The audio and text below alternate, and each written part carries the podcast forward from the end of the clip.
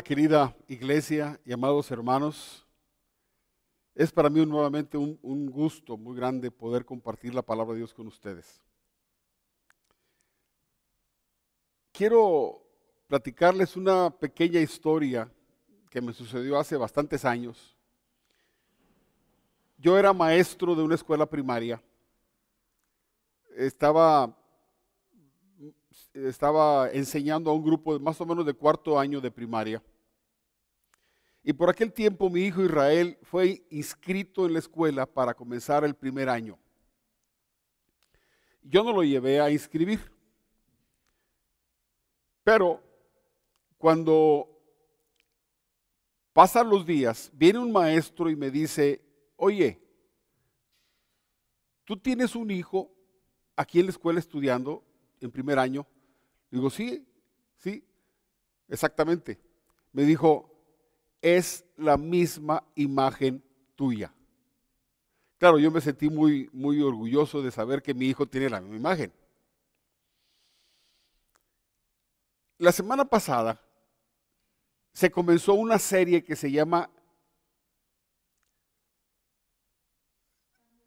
Cambio de imagen. Cambio de imagen. ¿Por qué? Como hijos de Dios, como cristianos, nosotros debemos saber que Dios, cuando nos creó, cuando creó la humanidad, nos hizo a su imagen y semejanza. Estoy seguro que si ustedes pudieron haber conocido a Adán antes del pecado, antes de que hubieran pecado, hubieran visto a Adán y hubieran dicho, este es un verdadero hijo de Dios. Dios nos creó a su imagen y semejanza. Pero a causa del pecado, esa imagen se deterioró y se deformó, se manchó. Por eso ahora cuando vemos a una persona que no se ha convertido a Cristo Jesús, podemos ver en las personas, eh, podemos ver egoísmo, podemos ver envidia, podemos ver amargura, podemos oír maldiciones, podemos ver maldad, porque ya no estamos reflejando la imagen de Dios, aquella imagen con la cual Dios nos quiso, Dios quiso imprimir en nuestras vidas, su propia imagen. Dios esperaba que la naturaleza y todo, todo ser pudiera ver en nosotros la imagen de Dios. Que dijeran, este es un verdadero Hijo de Dios.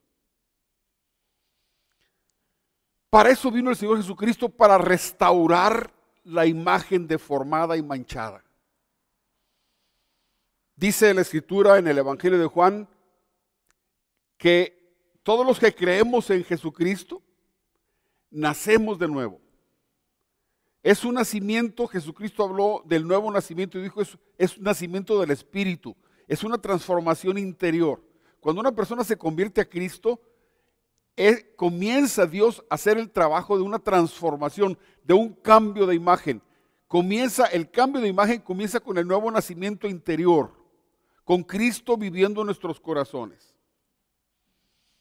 Por eso Jesucristo alguna vez le decía a los discípulos, sean perfectos como vuestro Padre que está en los cielos es perfecto. Esto es lo que se espera de los hijos de Dios. Cuando una persona se convierte a Cristo Jesús, está en la condición donde Dios puede empezar a trabajar en su vida para restaurar, para hacer un cambio de imagen, para restaurar, restaurar la imagen. Y nosotros queremos, queremos en, en Casa de Gracia, en esta iglesia, queremos tener este curso, esta serie de cómo Dios transforma nuestras vidas, porque Dios no ha quitado el dedo del renglón. Dios quiere que nosotros estemos reflejando su imagen que cuando la gente nos ve a nosotros pueda decir, ellos son hijos de Dios.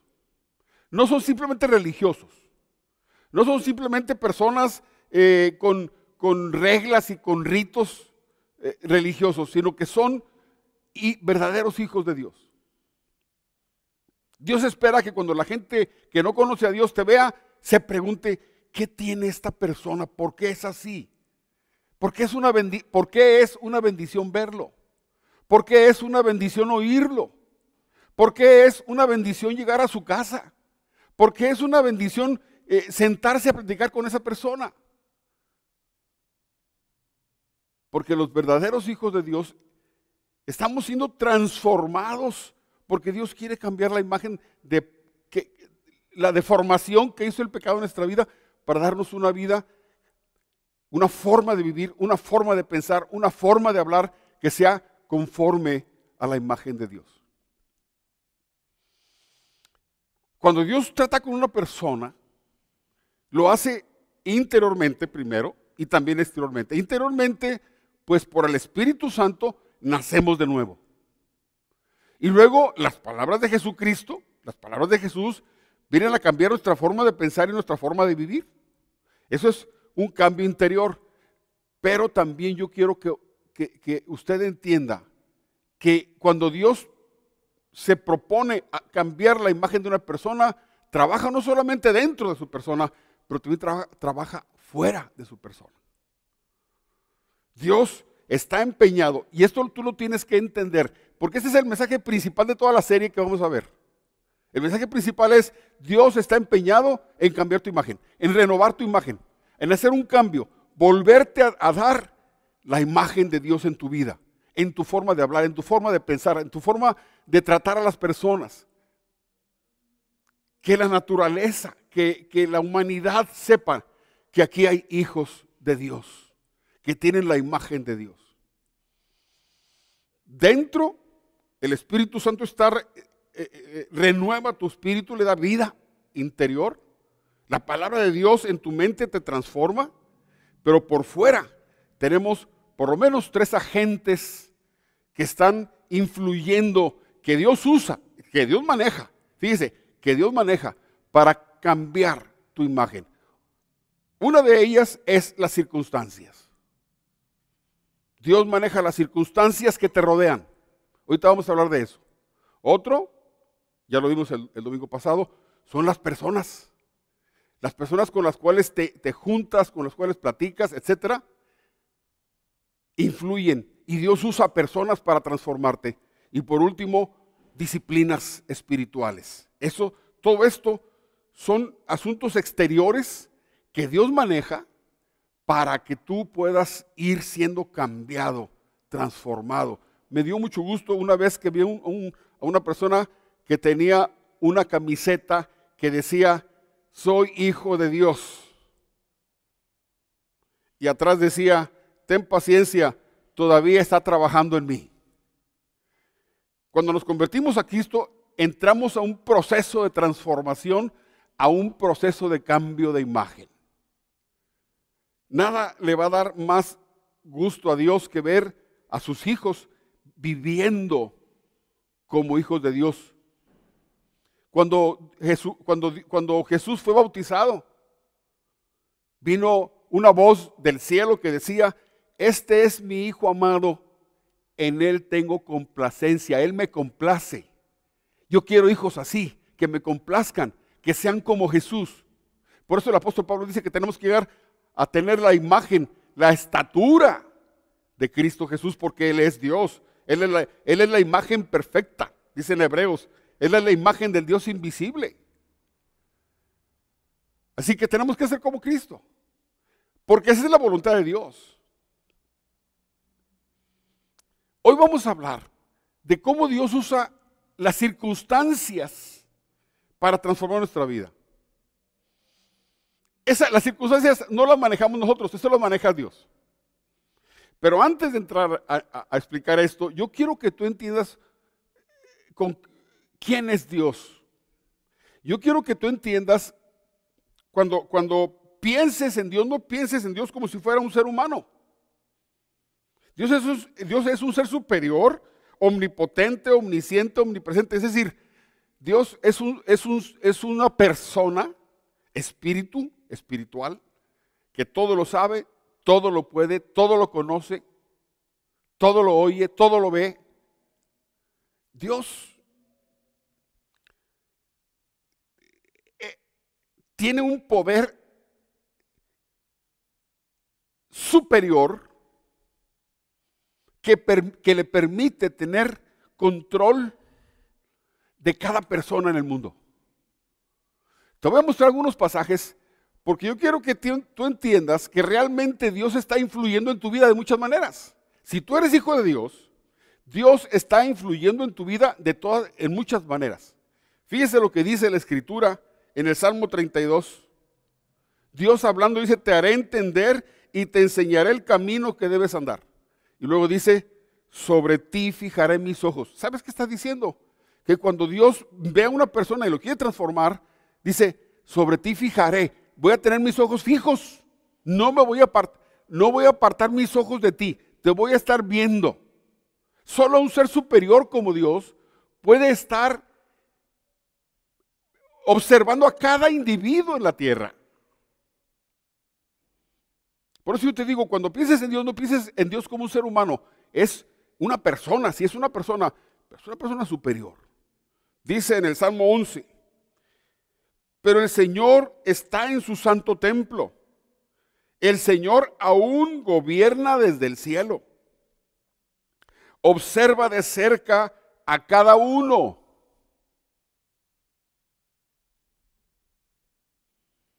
Y examina a cada persona sobre la tierra. A cada examina, oye la palabra, examinar. Examina a cada persona sobre la tierra. debes estar muy contento de, saber que tú eres el objeto del amor de Dios y que Dios ha fijado sus ojos en ti, que está atento a todo lo que tú haces, que te examina. No pienses en Dios como un Dios que está lejos, Él está cerca de ti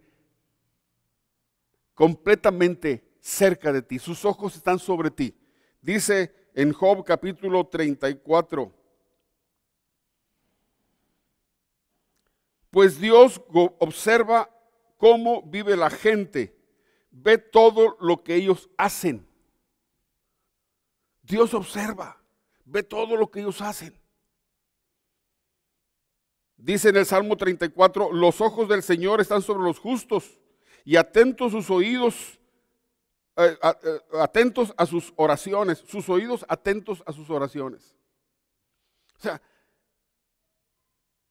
es maravilloso cómo Dios está viendo, aunque somos millones, Dios tiene el poder, la sabiduría para tener atención personalizada.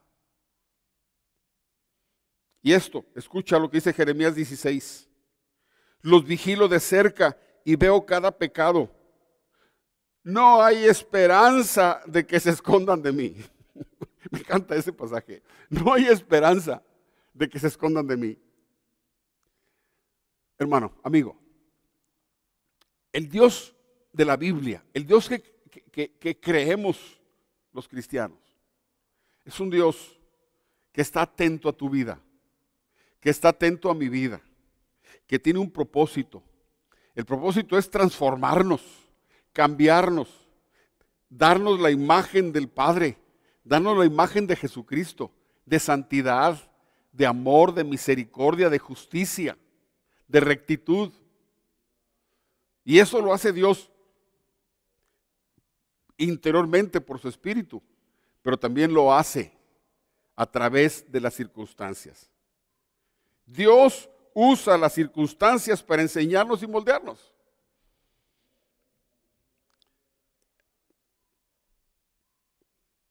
Es, muy, es muy hermoso ver cómo cuando tú lees la Biblia, cuando tú lees la palabra de Dios, todas las personas de la Biblia, todas,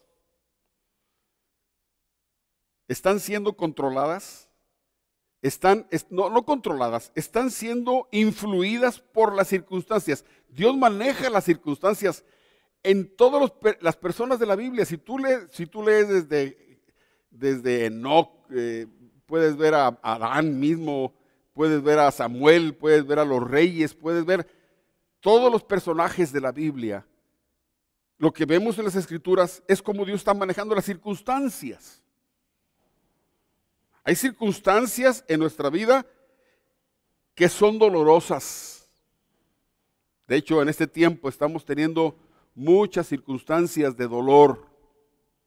Otras circunstancias nos empujan en alguna dirección. Tomamos decisiones de vivir aquí o vivir allá porque las circunstancias nos mueven. De cambiarnos de ciudad o cambiarnos de trabajo. Porque las circunstancias nos mueven y a veces no nos damos cuenta que Dios está manejando eso. Y otras hacen que aflore en nosotros el carácter y la fe que Dios espera. ¿Sí? A veces Dios nos mete en, situaciones donde tenemos que reaccionar con, con el carácter de un hijo de Dios, no con el carácter de un hombre mundano, de una persona mundana. Vuelvo a decir, en todas las personas de la Biblia podemos ver que las circunstancias los guiaron para cumplir un plan particular de Dios para ellos. Toma cualquier historia de la Biblia, la historia de Samson, la historia de Samuel, la historia de David. La Biblia nos muestra circunstancias que obligaron a la gente a moverse o a sacar el carácter. Cuando al rey, cuando David, aquel jovencito, va a enfrentar a Goliat, no lo conocía. Apenas oyó que un hombre muy alto, un gigante, estaba retando al pueblo de Dios salió el carácter de hijo de Dios y dijo, ¿quién es ese incircunciso que se ha atrevido a retar a los escuadrones del Dios viviente? Y salió el carácter. Las circunstancias nos mueven, nos guían, nos modelan. Dios usa las circunstancias. Algunas son dolorosas.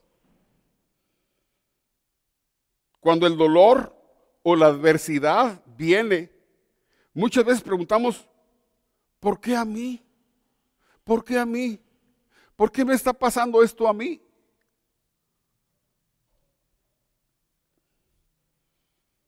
Cuando, cuando nosotros le preguntamos a Dios, ¿por qué a mí?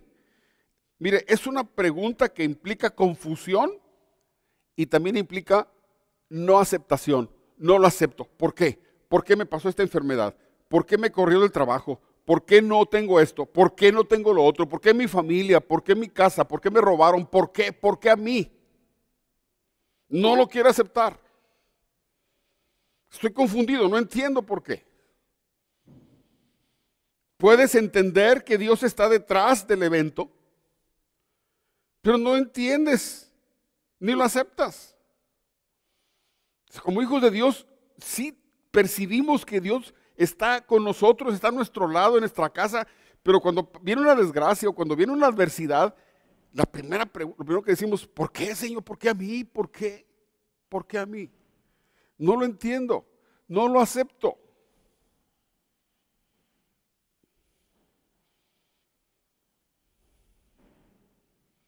Vamos a ver dos historias muy conocidas. Pero lo que yo quiero que tú veas en estas historias que tú ya conoces, o la mayoría de la gente conoce, los que han, los que han pertenecido a una iglesia y han oído la palabra de Dios, o los que han leído la Biblia, conocen estas historias que voy a platicar, pero yo quiero que observes particularmente cómo Dios maneja las circunstancias. En primer lugar, vamos a ver a Job. Dice en Job capítulo 1, seleccioné, hermanos, seleccioné algunos, algunas secciones del capítulo 1. Y vamos a ver cómo Dios maneja las circunstancias. Dice en Job capítulo 1, verso 2. Le habían nacido siete hijos y, y tres hijas. Su hacienda era de siete mil ovejas, tres mil camellos, 500 yuntas de bueyes, 500 asnas y muchísimos criados. Era el hombre más importante de todos los orientales. Y luego dice en la historia que los hijos de Dios se fueron a presentar delante de Dios y entre ellos también iba el diablo, Satanás. Y Satanás, eh, eh, hay un diálogo entre Satanás, Dios y Satanás y le dice, ¿ya consideraste mi siervo Job? No hay ninguno como él, un hombre recto. Y Satanás le dice, nah, pues es que tú lo has bendecido mucho, le has dado riquezas, tiene muchos hijos, así cualquiera te puede alabar y adorar, pero quítale lo que tiene y vas a ver cómo va a blasfemar en tu misma presencia. Y Dios, conociendo el corazón de Job, dice, todo lo que tienes en tu mano, nomás no lo toques a él. Todo lo que tienes está en tu mano. Y Satanás le dio su presencia. Se fue. ¿A qué se fue Satanás? A atacar a Job. Porque Dios sabía que Job era un hombre fiel. Un hombre fiel siempre es, tiene un corazón para Dios perfecto, siempre en las buenas y en las malas. Por eso yo les decía que las circunstancias muchas veces nos obligan a que salga el carácter de un hijo de Dios. En las circunstancias difíciles, en los problemas, en las angustias, ahí es donde el, el Hijo de Dios se manifiesta. Dice en el verso 11, pero extiende ahora tu mano y toca todo lo que posee y verás si no blasfema contra ti en tu propia presencia. Dijo Jehová Satanás, todo lo que tienes en tu mano, solamente no pongas tu mano sobre él. Y salió Satanás de delante de Jehová. Como dicen ahora, con toda la intención. Entre tanto, y luego ya empieza a verse la vida de Job. Y se menciona que vinieron, eh, casualmente estaban sus, sus, eh, criados cuidando los animales y llegaron una, tribu, unos, este, vándalos, unos eh, asaltantes, llaman los sabeos, y robaron todos los animales que tenían, las ovejas y las vacas, y mataron a los criados, solamente escapó uno. Y luego este, cayó fuego del cielo. Imagínense lo que, lo que hace el diablo. Cayó fuego del cielo y mató otro tipo, otros animales y, a, sus, criados y solamente escapó uno. Y luego vinieron los caldeos y también se llevaron todos los camellos y mataron a sus criados, nomás escapó uno. O sea, Dios, eh, perdón, Satanás golpeando con todo a Job. En el verso 18 dice que entre tanto que éste hablaba, vino otro que dijo, tus hijos y tus hijas estaban comiendo y bebiendo vino en casa de su hermano el primogénito. Cuando un gran viento se levantó del lado del desierto y azotó las cuatro esquinas de la casa, la cual cayó sobre los jóvenes y murieron los diez. Solamente escapé yo para la noticia. Permítame, ahorita sigo leyendo. Vean las circunstancias. Vienen unos, los sabeos, y atacan una, ah, ah, eh, una parte del ganado de Job y matan a los siervos. Y luego cae fuego del cielo. Oiga, ¿qué pensarías tú si cae fuego del cielo? No sé, rayos o algo pasó. Es Dios, ¿verdad? Pues él es Satanás. Y mató a, los animales y mató a los criados. Y luego vinieron los caldeos, otro, más personas. Primero unos, luego otros, y luego el cielo, y luego un viento recio y tumba la casa y mata a los hijos. Puras circunstancias. Que el diablo estaba, estaba haciendo, pero Dios estaba en control. Y entonces vemos la reacción de un hijo de Dios. Las circunstancias obligan a que de Job salga el verdadero Hijo de Dios. Vamos a ver qué hizo. Entonces Job se levantó, rasgó su manto, rasuró su cabeza en, señales de luto. Luego, postrado en tierra, adoró.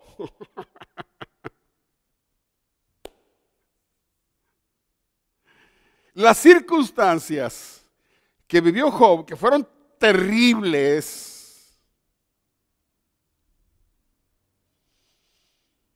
hacen que salga el verdadero Hijo de Dios, el carácter del Hijo de Dios. ¿Y qué hizo? Si se puso de luto, tenía dolor, tristeza, mataron a sus diez hijos y perdió todos sus bienes, quedó en la calle. ¿Sabe qué es eso? Quedó en la calle. Conozco personas que se, bueno, no conozco, supe de personas que se suicidaron porque perdieron todo cuando la bolsa se vino abajo.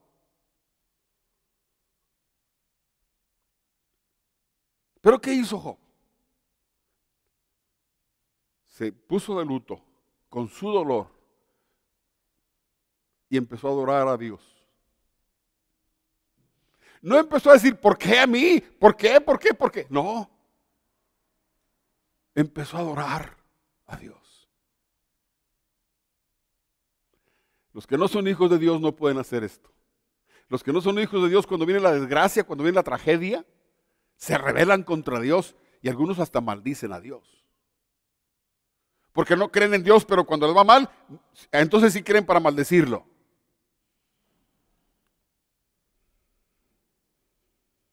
Y dijo, desnudo salí del vientre de mi madre y desnudo volveré allá. Jehová dio, Jehová quitó. Bendito sea el nombre de Jehová.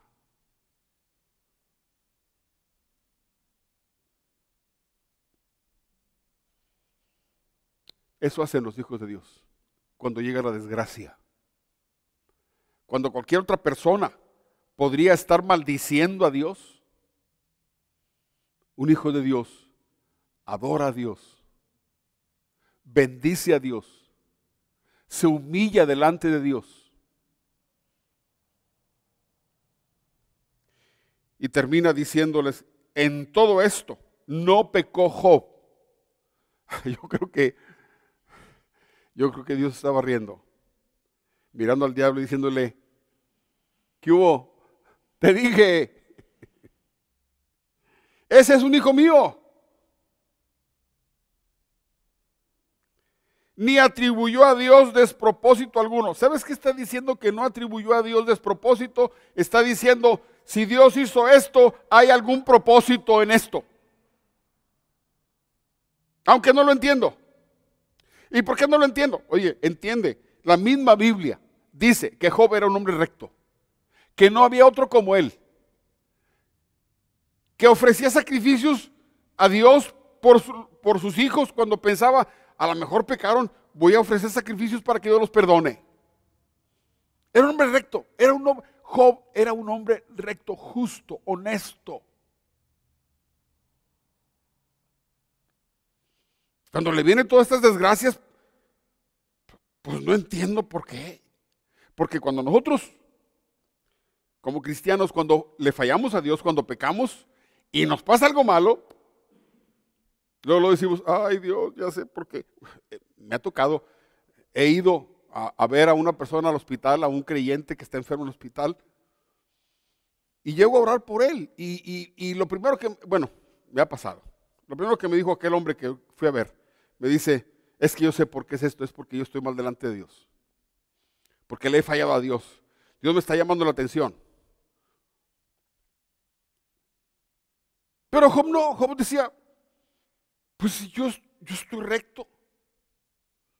Ahorita en la actualidad hay un montón de gente diciendo, te va mal, es que eres pecador. Te va mal, es que tu pecado. Si, si, si le dijeran a Dios, es por tu pecado, Dios hubiera mandado fuego del cielo y hubiera consumido a ese que lo estaba acusando por mentiroso. El fariseo, el que tiene una mente fariseica, siempre piensa que si te va mal es porque tú eres un vil pecador. Y Job dice, pues no entiendo por qué. La mujer lo abandonó. La mujer le dijo, maldice a Dios y muérete. Y se fue, lo abandonó cuando más lo necesitaba. Cuando Job necesitaba más de, su esposa que lo ayudara. Lo maldice y se va, lo abandona. Y le aconseja que maldiga a Dios. Vean lo que es un corazón de una persona que no conoce a Dios, que no tiene nada que ver con Dios.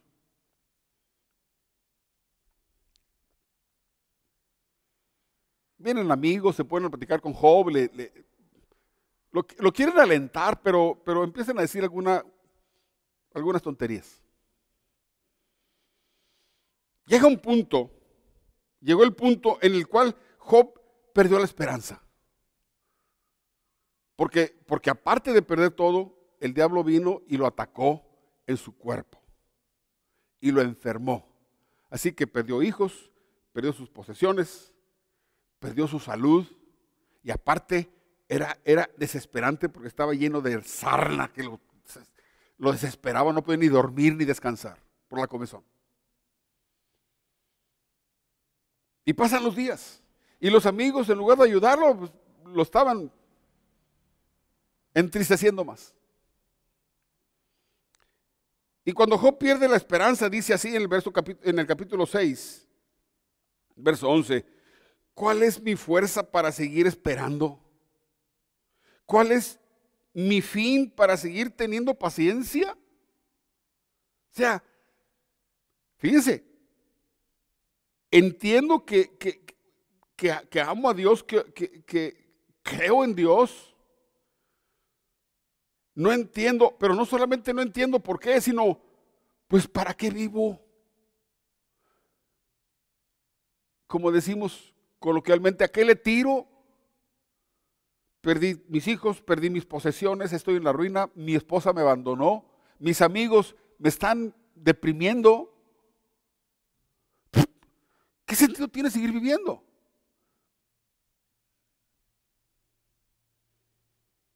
Llega un punto en que también Job anhela hablar con Dios para tratar de entender lo que sucede. Ya Job lo que decía, bueno, pues por lo menos quiero saber por qué. Dice en Job capítulo 23, ¿quién me diera el saber dónde hallar a Dios? Yo iría hasta su morada, expondría mi causa delante de él y llenaría mi boca de argumentos. Le diría, Señor, yo he sido justo, honesto, recto. Y yo sabría lo que Él me respondiese y entendería lo que me dijera. Perdió la esperanza. Fue tan grande su dolor, perdió toda esperanza de seguir vivo. ¿Para qué? Confundido. ¿Por qué me pasa esto? No entiendo. Quisiera quisiera poder sentarme delante de Dios y decirle, Señor, a ver, explícame, pues dime, dime qué hago para corregirme.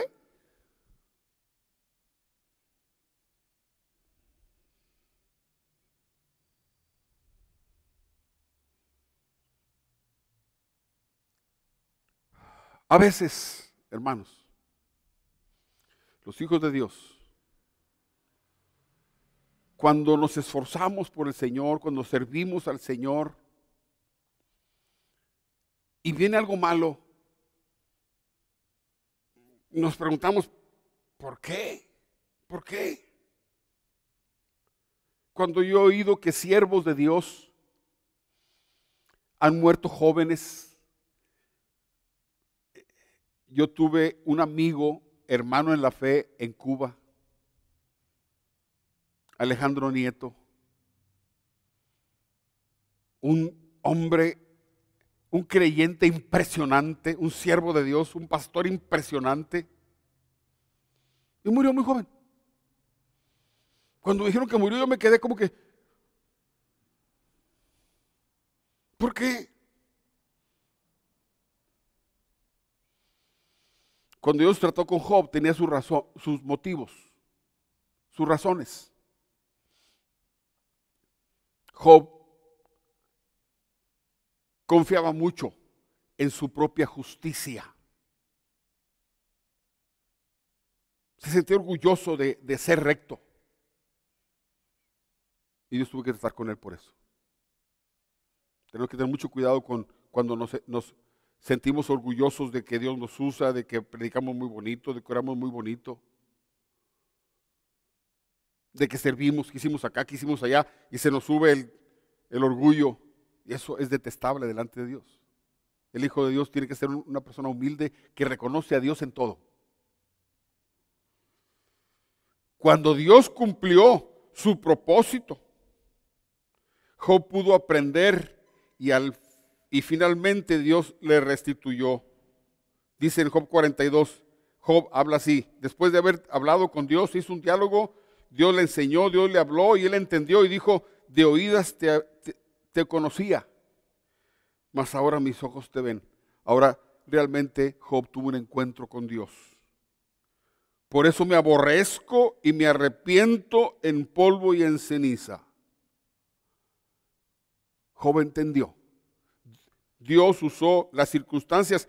Claro, el diablo atacó, pero Dios estaba en control. No cree que porque el diablo se movió, Dios no estaba en control. Dios le dijo, usa, toca lo que tiene. Puedes enfermarlo, pero cuida su vida. Todo controlado. No le importaba a Dios el diablo ni lo que el diablo piense. Dios quería tratar con su hijo para perfeccionarlo mejor, para hacerlo más, más como un hijo de Dios.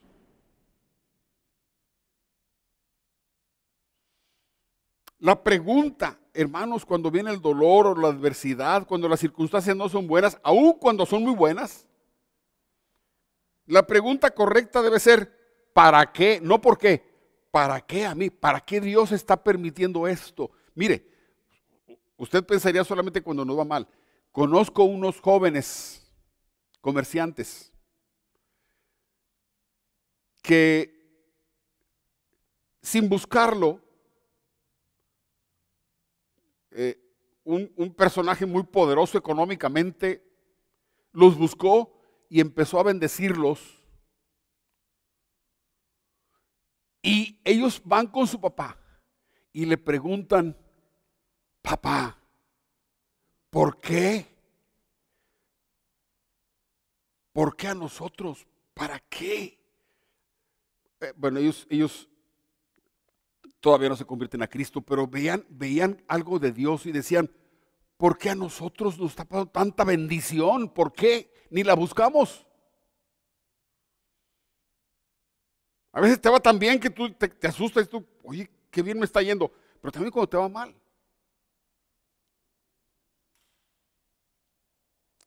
Cuando las circunstancias empiezan a hacer cambios fuertes en tu vida, no debes preguntar, ¿Por qué? ¿Por qué? No, pregunta ¿para qué? ¿Para qué Dios está haciendo esto? ¿Qué quiere de mí? ¿Qué quiere cambiar? ¿Qué quiere transformar? ¿Qué, qué quiere hacer conmigo? Porque Dios va a poner el dedo y no va a quitar el dedo. Sobre ti fijaré mis ojos. Y cuando Dios fija los ojos de una persona, no solamente los ojos, fija todos sobre él.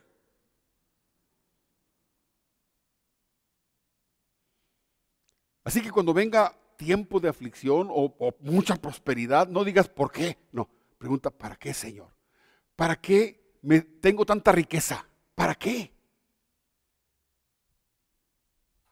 ¿Por qué ¿Para qué Dios me ha bendecido tanto? ¿Para qué? No digas, ¿por qué? ¿Para qué? Hay un propósito. Cuando preguntamos para qué, estamos entendiendo que hay un propósito de Dios en nosotros. Vamos a ver la historia de Jonás, el profeta Jonás. Algunos, como, como se habla de un gran pez que trabaja Jonás, algunos piensan que es fábula, es una fábula. No, no es una fábula. Jesucristo mismo habló de Jonás como una historia. Dice, Jesús dijo que fue una historia. Y le dice que fue una historia, es una historia. Pues Jonás era un profeta. Y Dios le dice, ve a Nínive y predícales que voy a destruir la ciudad. En 40 días los voy a matar a todos. Porque son muy, han llegado a lo peor. A Nínive. Deben saber que los ninivitas y los israelitas no se llevaban bien. Habían sido los ninivitas muy duros con los israelitas. Habían matado a mucha gente. Así que Jonás dijo, no, ¿qué voy a ir a advertirles que los mate? ¿Que los haga chicharrón? ¿Qué voy a ir yo a, a decirles arrepiéntanse? No, no, no, no, no. No, son enemigos del pueblo de Israel. Permítame, no dice esto la Biblia. Yo estoy interpretando el por qué Jonás, cuando recibe la orden de ir a predicarles que se arrepientan, él en lugar de ir a Nínive, se va por otra parte. No quiere nada con los ninivitas. Y toma un barco y se va a otra parte, lejos de Nínive.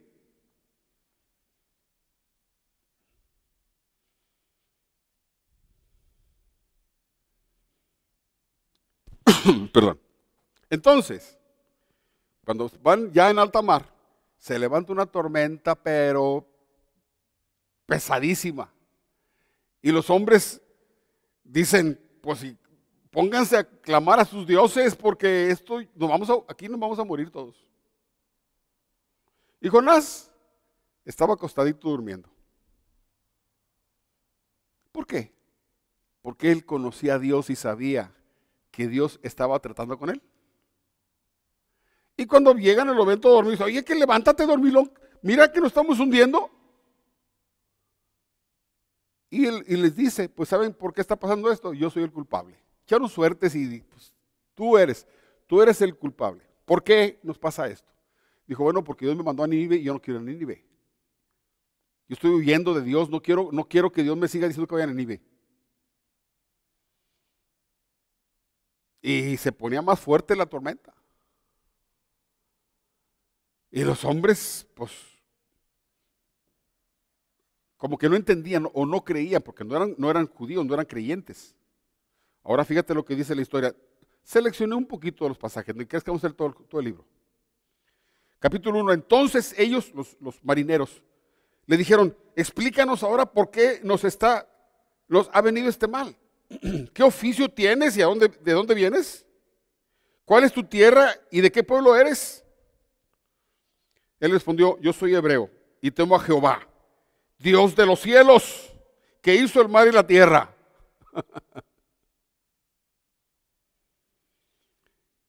Aquellos hombres se sintieron un gran temor y le dijeron, ¿por qué has hecho esto de desobedecer a tu Dios? Pues ellos supieron que huía de la presencia de Jehová por lo que él les había contado. Como el mar se embravecía cada vez más, sea, las circunstancias estaban poniéndose más bravas. Le preguntaron, ¿qué haremos contigo porque el mar, para que el mar se nos aquiete? Él respondió, tomadme y echadme al mar, y el mar se os aquietará, pues yo sé, fíjese, el Hijo de Dios, yo sé que por mi causa os ha venido esta gran tempestad. Sí, cuando hay adversidad, los hijos de Dios sabemos dentro de nosotros que Dios está en eso. Me está yendo mal. Yo sé que Dios está en esto. Me está yendo muy bien. Dios está en esto. ¿Para qué? ¿Para qué me va muy bien? ¿Para qué me está yendo muy mal? ¿Qué Dios quiere hacer? Es la pregunta.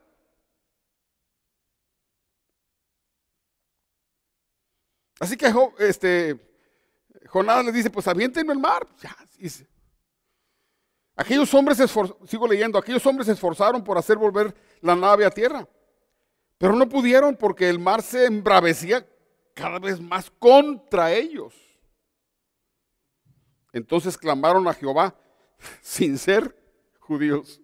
Clamaron a Jehová y, le, y dijeron, te rogamos ahora, Jehová, que no perezcamos nosotros por la vida de este hombre ni nos hagas responsables de la sangre de un inocente, porque tú, Jehová, has obrado como has querido. Tomaron luego a Jonás y lo echaron al mar. Y se aquietó el furor del mar. Nomás cayó al agua y se acabó el viento y las olas volvieron a su nivel. Y los marineros se quedaron con los ojos cuadrados. Y tuvieron miedo. Dijeron, ese Dios sí es Dios. Ese sí es Dios. Ese sí es el Dios de la tierra y del cielo, y del mar y de todos lados. Sintieron, sigo leyendo, verso 16, sintieron aquellos hombres gran temor por Jehová, le ofrecieron un sacrificio y le hicieron votos. Pero Jehová tenía dispuesto un gran pez para que tragara a Jonás, y Jonás estuvo en el vientre del pez tres días y tres noches. Así que eh, Jonás dice, que voy a ir a Nínive. Agarro un barco y me voy lejos. Y se sube al barco, él manejando sus circunstancias, y vámonos. Pero Dios maneja las suyas y te levanta una gran tormenta. Y finalmente cuando los echan al mar, pues ahí está otro pescadote, un pez gigante, preparado por Dios. No es casualidad que se traga a Jonás y se lo lleva a donde Dios quería a las costas de Nínive. Y dentro del paz, del pez, Jonás empieza a clamar a Dios. Y sale el hijo, el carácter del hijo de Dios. Adentro del pez sale el carácter del hijo de Dios y empieza a clamar a Dios y decir,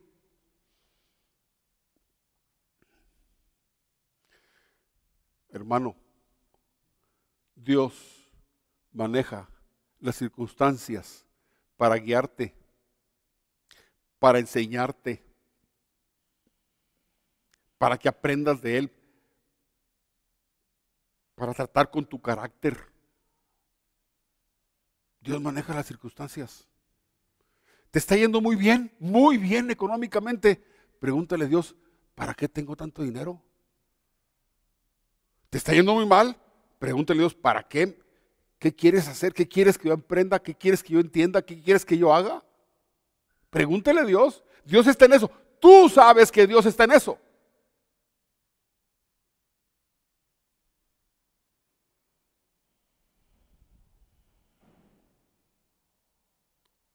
Luego vemos a Jonás, en el último capítulo de Jonás, capítulo 4.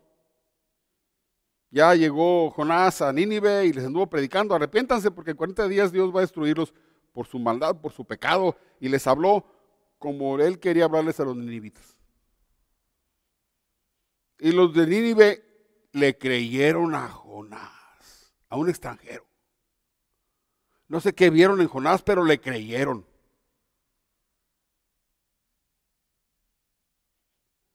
y se arrepintieron y ayunaron.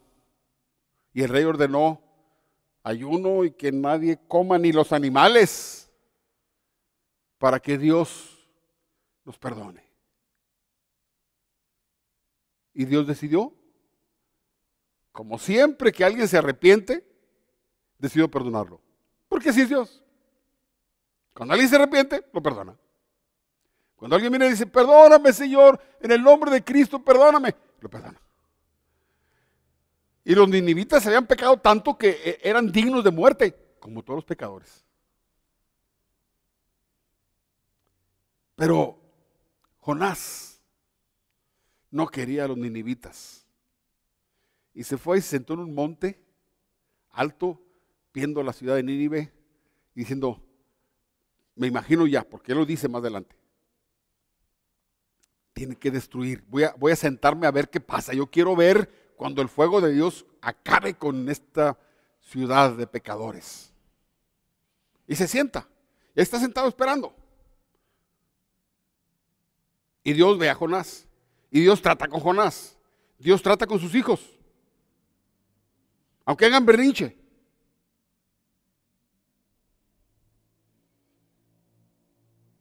Así que cuando Jonás está ahí sentadote, viendo, esperando el castigo, esperando el juicio.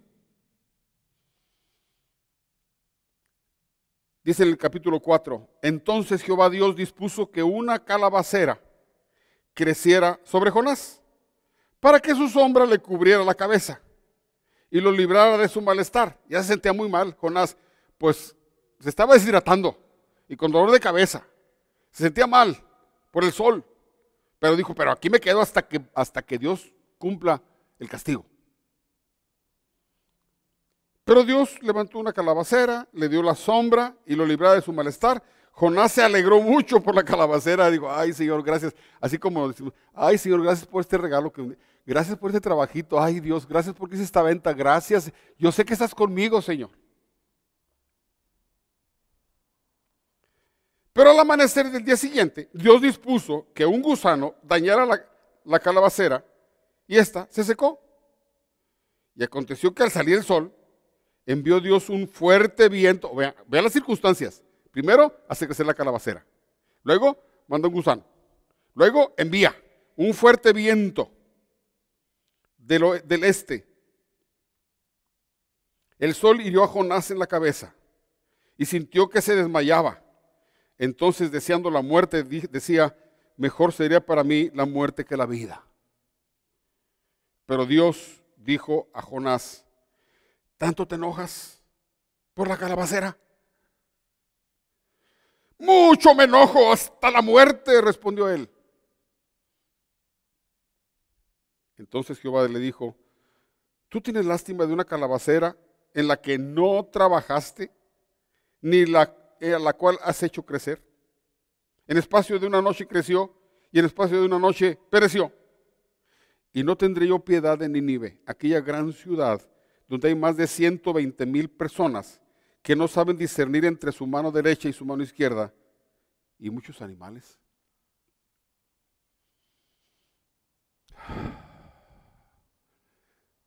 Dios levantó una tormenta, Dios preparó un gran pez, Dios preparó una calabacera, Dios preparó un gusano, Dios preparó un viento que se llevó a la calabacera para enseñarle a su siervo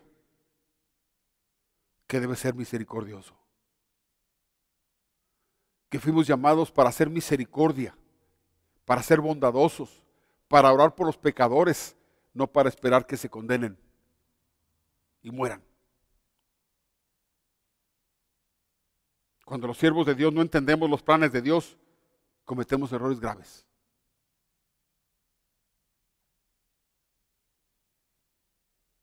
Dios manejando las circunstancias, está tratando con su hijo y le hace y le... Imagínese la paciencia de Dios, que nazca una calabacera y ahí nace. Ahora que vaya un gusanito y lo mate, y viene el gusanito y se lo come. Ahora que venga el viento. ¿Qué, ¿Qué aprendiste? No, pues estoy enojado. ¿Por qué? ¿Por qué te enojas? ¿Crees que soy como tú? ¿Crees que yo soy como tú? Tú deberías ser como yo.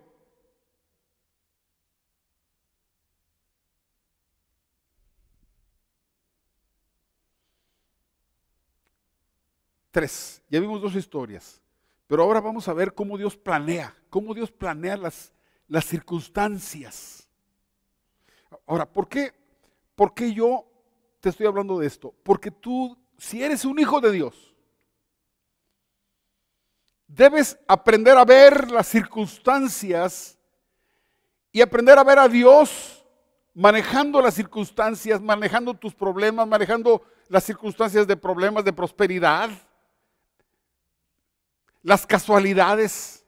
La gente de afuera dice, la gente que no conoció dice, qué suerte, qué mala suerte, qué buena suerte. Los hijos de Dios decimos, Señor, ¿para qué? ¿Para qué me diste esto? ¿Para qué? ¿Qué quieres que haga? En todo hay un propósito para tu vida. Eso es lo que tienes que entender. Dios te dio, como hijo de Dios, el Espíritu Santo que te hizo nacer de nuevo. Te dio la palabra para que aprendas a pensar como Dios piensa. Pero Dios va a manejar las circunstancias para hacerte madurar. Para que aprendas cosas que solamente Dios mismo te las puede enseñar a ti. ¿Para qué? ¿Para qué?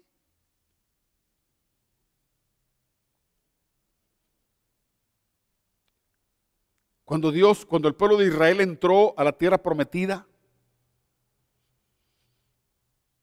había muchas naciones, las naciones habían llegado al colmo de en lo pecado, por eso llegó Israel y como un juicio de Dios, Israel destruyó a muchos pueblos que habían llegado al colmo.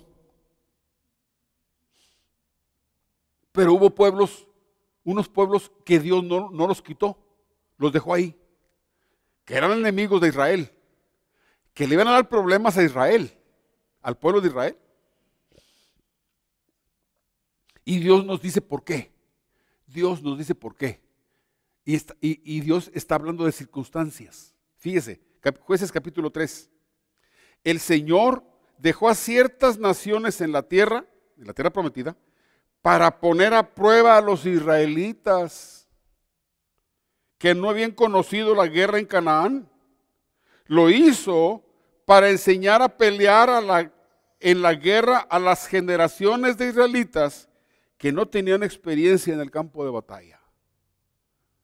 Como Dios tiene un plan para su pueblo, Dios dejó ciertas naciones para que tuvieran problemas y, y aprendieran a pelear, etc. Era un plan de Dios. Dios trata con su pueblo y Dios trata con sus hijos, con sus individuos, sobre cada persona.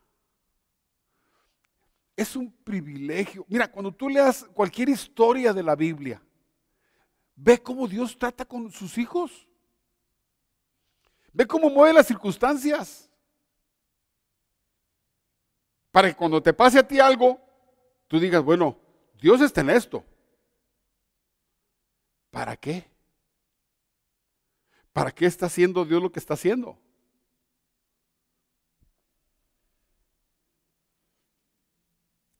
Hay circunstancias que no entendemos, pero a su tiempo lo haremos, a su tiempo vamos a entenderlo. Hay cosas que Dios hace, como en Job, como Jonás, y, decir, ¿por qué? Mire lo que dice Juan, Juan capítulo 13, cuando Jesús lava los pies de los discípulos. Fíjese lo que dice Juan capítulo 13. Cuando, eh, cuando llegó a Simón Pedro, este le dijo, Señor, ¿tú me lavas los pies? Respondió Jesús y le dijo, lo que yo hago, tú no lo comprendes ahora, pero lo entenderás después. Esa frase es muy importante para que cuando estemos en cualquier circunstancia que nos inquieta, para bien o para mal, debemos saber que si Dios está haciendo algo que no entendemos, no te preocupes, después lo vas a entender. Pero mientras no lo entiendes, no te rebeles contra Dios. Humíllate, adora a Dios bendice a Dios y dile, pongo mi vida y mi ser y lo que tengo en tus manos, Señor.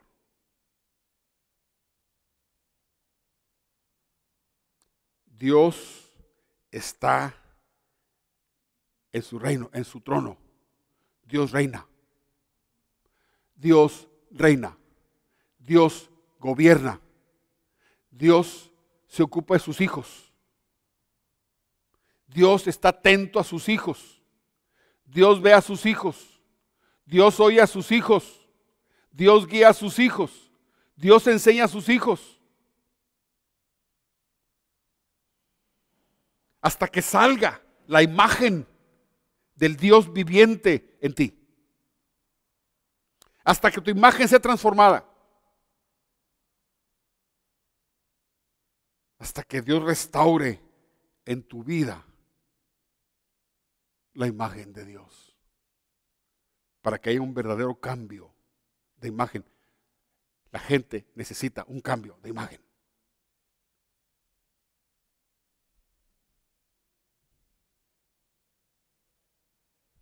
Debemos confiar en la sabiduría y en el amor de Dios. Debemos confiar. Cuando, cuando no entiendes, entonces debes confiar. Si no entiendes, debes confiar. Dice en Romanos 8, sabemos además que a los que aman a Dios, todas las cosas les ayudan a bien. Esto es, a los que conforme a su propósito son llamados. Sí, Dios tiene propósitos y tiene propósitos, propósitos en sus hijos. Y cuando Dios eh, ah, ya puso sus ojos en ti, él va a estar trabajando en tu vida. Él va a estar trabajando en tu vida. Y todo lo que suceda va a ser para tu bien.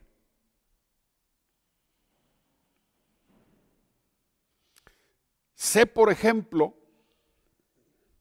que habrá algunas cosas perdidas que vamos a, nos va a doler. Ahorita en ese tiempo, gente está muriendo. Hijos de Dios están muriendo. Siervos de Dios están muriendo. Y tú, tú dirías, ¿está Dios en esto? Claro. Dios es el Dios de la vida. Jesucristo dijo claramente, ven las aves del cielo. Ningún pajarito cae a tierra sin vuestro Padre. Si los pajaritos Si Dios tiene control de la vida de los pajaritos, ¿cómo no va a tener control de la vida de sus hijos? Jesucristo dijo, mi tiempo no ha llegado, pero el tiempo de usted siempre está cerca. Mi tiempo no ha llegado. Y cuando iba a morir dijo, ya llegó el tiempo.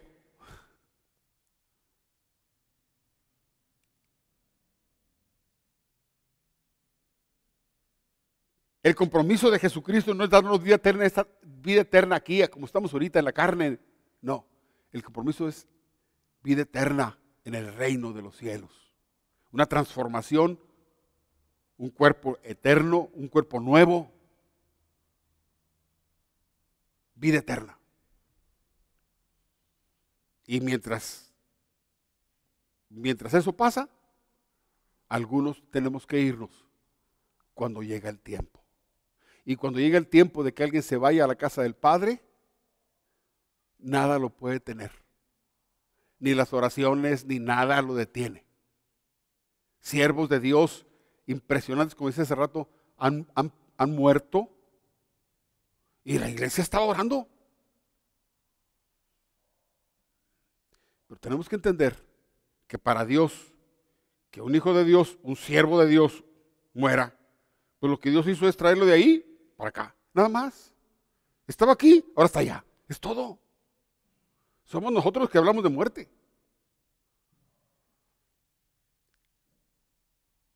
Y a veces no entendemos por qué murió mi papá, por qué murió. Bueno, fue su tiempo, pero también aún en eso nosotros seremos transformados en nuestro corazón, en nuestra forma de pensar, en nuestra forma de vivir. Y tendremos que sacar de dentro el carácter de los hijos de Dios. Tienes que entender, Dios es bueno. A los que aman a Dios, si tú amas a Dios, todas las cosas te ayudan a bien. Termino con este pasaje de Jeremías capítulo 29.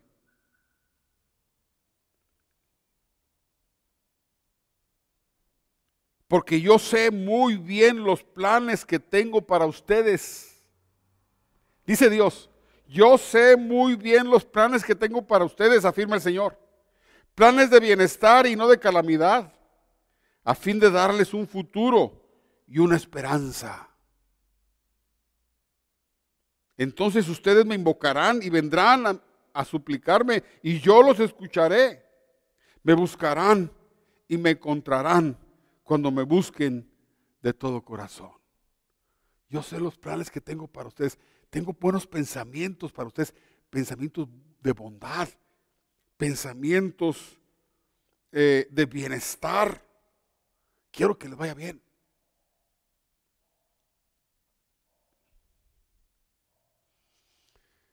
La semana pasada comenzamos esta serie. Primero vimos la semana pasada que Dios quiere un cambio de imagen en tu vida. Y más vale que, te, que, apresures el cambio.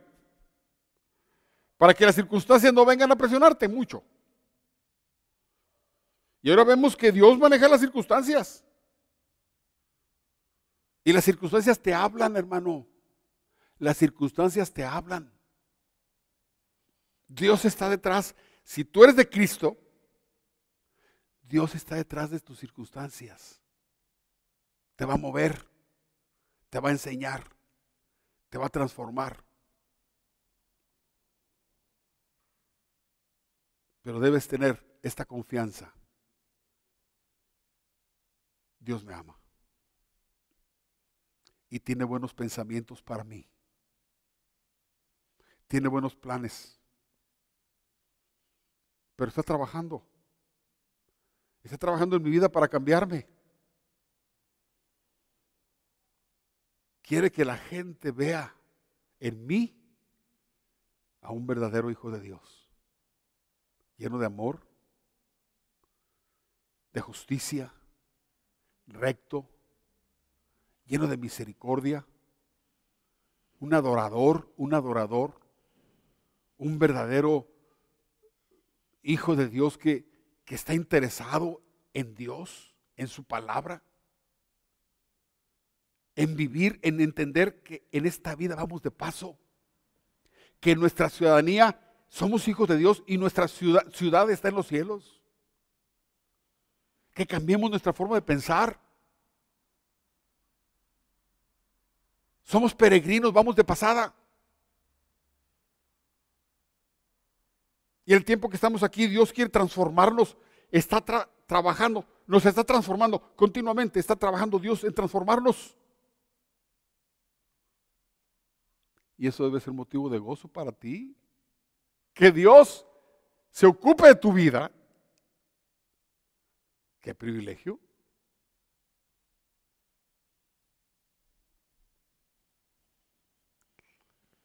La pregunta no es, ¿por qué a mí? La pregunta es, ¿para qué? ¿Para qué?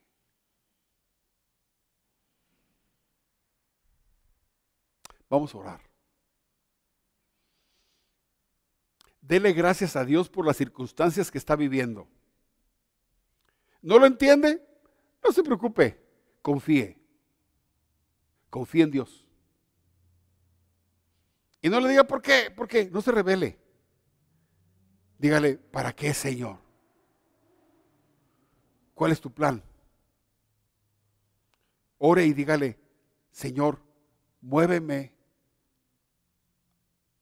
según tu propósito. Abre mi mente según tu propósito. Guíame en lo que quieres que haga y en lo que quieres que aprenda. Vamos a orar. Amado Padre, en el nombre de Cristo Jesús, te damos gracias por las circunstancias que estamos viviendo. Ciertamente algunos de nosotros, de tu pueblo, estamos padeciendo dolor y otras situaciones que no entendemos. Pero quiero decir, Padre, quiero decirte, confío en ti, confiamos en ti, confiamos en tu amor y confiamos en tu bondad, confiamos en tu cuidado y confiamos en tu poder, confiamos en tu sabiduría, confiamos en, en que tú tienes control, eres el Señor, eres soberano. Y nosotros como hijos de Dios glorificamos tu nombre en cualquier circunstancia que, nos que tengamos, aunque a veces tenemos dolor. Permite que, que las circunstancias en las cuales tú nos has metido cumplan su propósito en nuestra vida. Y yo como pastor de la, iglesia te ruego que tú, tú les des a mis hermanos la sabiduría, el entendimiento y la fe para confiar en ti. Y aquellos que han tenido pérdidas, les des consolación.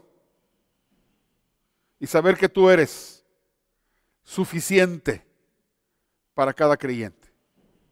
Bendice a tu pueblo. Bendice a tu iglesia. Bendice a todos los que en ti esperan. En el nombre de Jesús lo pedimos. Amén.